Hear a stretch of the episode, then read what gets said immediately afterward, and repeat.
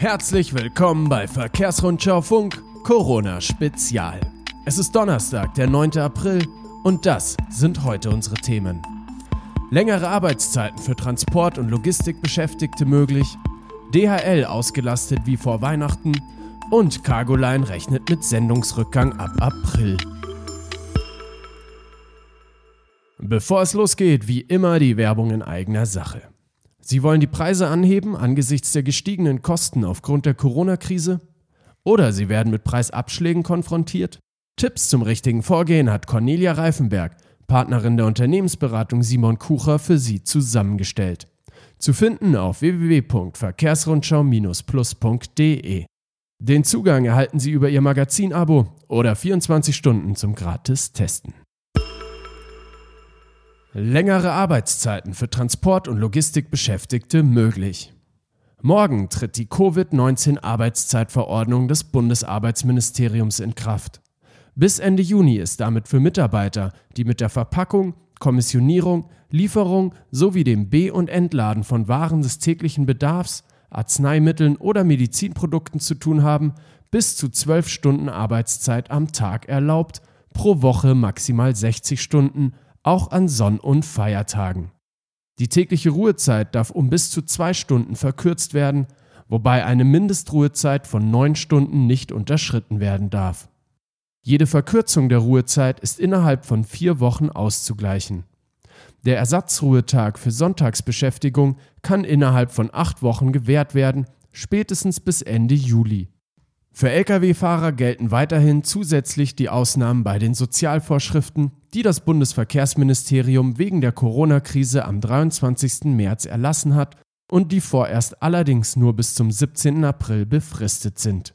Die wichtigsten Fragen zur Covid-19-Arbeitszeitverordnung beantworten wir in einem FAQ auf dem Online-Profi-Portal Verkehrsrundschau Plus. DHL beschäftigt wie vor Weihnachten. Die Corona-Krise beschert der Deutschen Post DHL Group seit Ende März steigende Sendungsmengen, die mittlerweile Vorweihnachtsniveau erreicht haben. Wie die deutsche Presseagentur dpa berichtet, setzen vor allem kleine Händler verstärkt auf den Postversand an ihre Kunden. Wegen der anhaltenden Reiseeinschränkungen geht DHL von weiter steigenden Sendungsmengen aus. Im Paketbereich setzt das Unternehmen deshalb vermehrt Kollegen aus dem Brief- oder Landfrachtgeschäft ein. Auch die Wettbewerber Hermes und DPD verzeichnen nach dpa-Angaben seit Mitte letzter Woche stark ansteigende Sendungsmengen für private Empfänger. Laut DPD kompensieren diese aber nur fast die deutlich rückläufige Entwicklung im gewerblichen Bereich. Cargoline rechnet mit Sendungsrückgang ab April. Auch bei der Stückgutkooperation Cargoline hat die Pandemie für ein erhöhtes Transportaufkommen an Hygieneartikeln, Lebensmitteln und hochprozentigem Alkohol gesorgt. Ab April rechnet das Netzwerk aber mit deutlichen Rückgängen. Damit die Linien erhalten bleiben, will das Unternehmen versuchen, die frei gewordenen Kapazitäten mit Teil- oder Komplettladungen aufzufüllen. Danach plant Cargoline einen Mix aus Hub- und Gate-Verkehren, um durch Bündelungen der geringen Mengen in den Regionen weiterhin direkt zu fahren. Trotz der Krise will das Stückgutnetzwerk seine strategischen Ziele im Auge behalten. So will es die Digitalisierung mit neuen Startups weiter vorantreiben und Maßnahmen umsetzen, um Lkw-Fahrer enger ans Netzwerk zu binden. Im Bereich Internationales steht die Integration der Partner Rolik SUS in Polen und ab September Van Duren in den Niederlanden an, sowie der Ausbau des Seefrachtangebots. Lkw-Maut-Fahrleistungsindex zeigt stärksten je gemessenen Rückgang. Mautpflichtige Lkw mit mindestens vier Achsen legten im März auf Bundesautobahnen 5,9 Prozent weniger Kilometer zurück als im Februar. Das war der stärkste je gemessene Rückgang gegenüber einem Vormonat seit Einführung der Lkw-Maut im Jahr 2005, teilte das Bundesamt für Güterverkehr BAG und das Statistische Bundesamt mit. Einen ähnlich deutlichen Rückgang der Lkw-Fahrleistung hatte es demnach zuletzt während der globalen Finanz- und Wirtschaftskrise gegeben.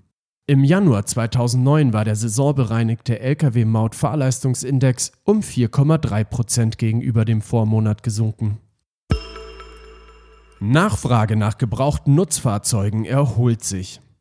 In allen Fahrzeugkategorien hat sich die Online-Nachfrage nach gebrauchten Nutzfahrzeugen in ganz Europa nach einem rapiden Einbruch in der ersten Märzhälfte nach zwei Wochen wieder etwas erholt. Das zeigt eine Traffic-Analyse des Online-Marktplatzes TruckScout24. Die Nachfrage ist demnach in allen Ländern allein in den vergangenen Wochen wieder um bis zu 17 Prozent gegenüber der Vorwoche gestiegen. TruckScout24 rechnet mit einer weiteren Erholung der Nachfrage in den kommenden Wochen und Monaten. Europäische Airlines hoffen auf staatliche Notkredite. Die Fluggesellschaft Air France KLM rechnet wegen der Coronavirus-Pandemie noch bis Ende Mai mit einem weitgehenden Ausfall ihres Geschäfts. Mehr als 90 Prozent des Flugangebots blieben bis dahin voraussichtlich ausgesetzt teilt das französisch-niederländische Unternehmen mit. Der Konzern verhandelt bereits mit den Regierungen über staatlich garantierte Kredite von rund 6 Milliarden Euro. Auch der Lufthansa-Konzern versucht von den Heimatländern seiner Airlines Deutschland, Schweiz, Österreich und Belgien insgesamt finanzielle Unterstützung in Milliardenhöhe zu erhalten. In Summe verliert der Konzern jede Stunde eine Million Euro seiner Liquiditätsreserve sagt Lufthansa-Chef Carsten Spohr am Mittwoch in einer Videobotschaft an seine Mitarbeiter. In der Schweiz sollen die Lufthansa-Tochter Swiss sowie die Billig-Airlines EasyJet und weitere flugnahe Betriebe künftig Staatshilfen in bislang unbekannter Höhe beantragen können. Datenschutz bei E-Learnings in der BKF-Weiterbildung entscheidend. Zahlreiche Fahrschulen und Schulungsstätten, die nach dem Berufskraftfahrerqualifikationsgesetz aus- und weiterbilden, nutzen in der Corona-Krise die in einigen Bundesländern bis zum 17. April befristete Ausnahme alternativ zum momentan nicht durchführbaren Präsenzunterricht E-Learnings anzubieten. Die IHK Ostwestfalen zu Bielefeld und die Zentrale zur Vermeidung unlauteren Wettbewerbs betonen jedoch, dass dabei weiterhin insbesondere technische und datenschutzrechtliche Anforderungen zu beachten seien. Alleine die personalisierte Dokumentation stelle die Nutzung von Webinarplattformen wie Skype oder Zoom, die ihre Server außerhalb der EU betreiben, in Frage bzw. bedinge zusätzliche Anforderungen gemäß der Datenschutzgrundverordnung. Einreiseverbot nach Dänemark bis 10. Mai verlängert. Das Einreiseverbot nach Dänemark und die Grenzkontrollen bleiben vorerst bis zum 10. Mai bestehen. Das hat die dänische Regierungschefin Mette Frederiksen am Montagabend laut dem NDR angekündigt. Bisher galt es nur bis einschließlich Ostern. Die Einreise ist nur möglich, sofern ein anerkannter Zweck nachgewiesen werden kann. So können zum Beispiel Berufspendler weiterhin die Grenzen passieren. Auch Lkw-Transporte von und nach Dänemark sind ein anerkannter Zweck. Eine Länderübersicht mit allen Coronavirus-Einschränkungen für den Güterverkehr finden Sie auf dem Profiportal verkehrsrundschau-plus.de. Und das war's für heute, das war's für die Woche. Vielen Dank fürs Zuhören. Wir hören uns am Dienstag wieder. Die Redaktion für diese Ausgabe führte Anja Kiewit. Redaktionsschluss war 16 Uhr. Mein Name ist Michael Pilzweger und ich wünsche Ihnen frohe Ostern und wenn möglich Stress- und Corona-freie Gedanken.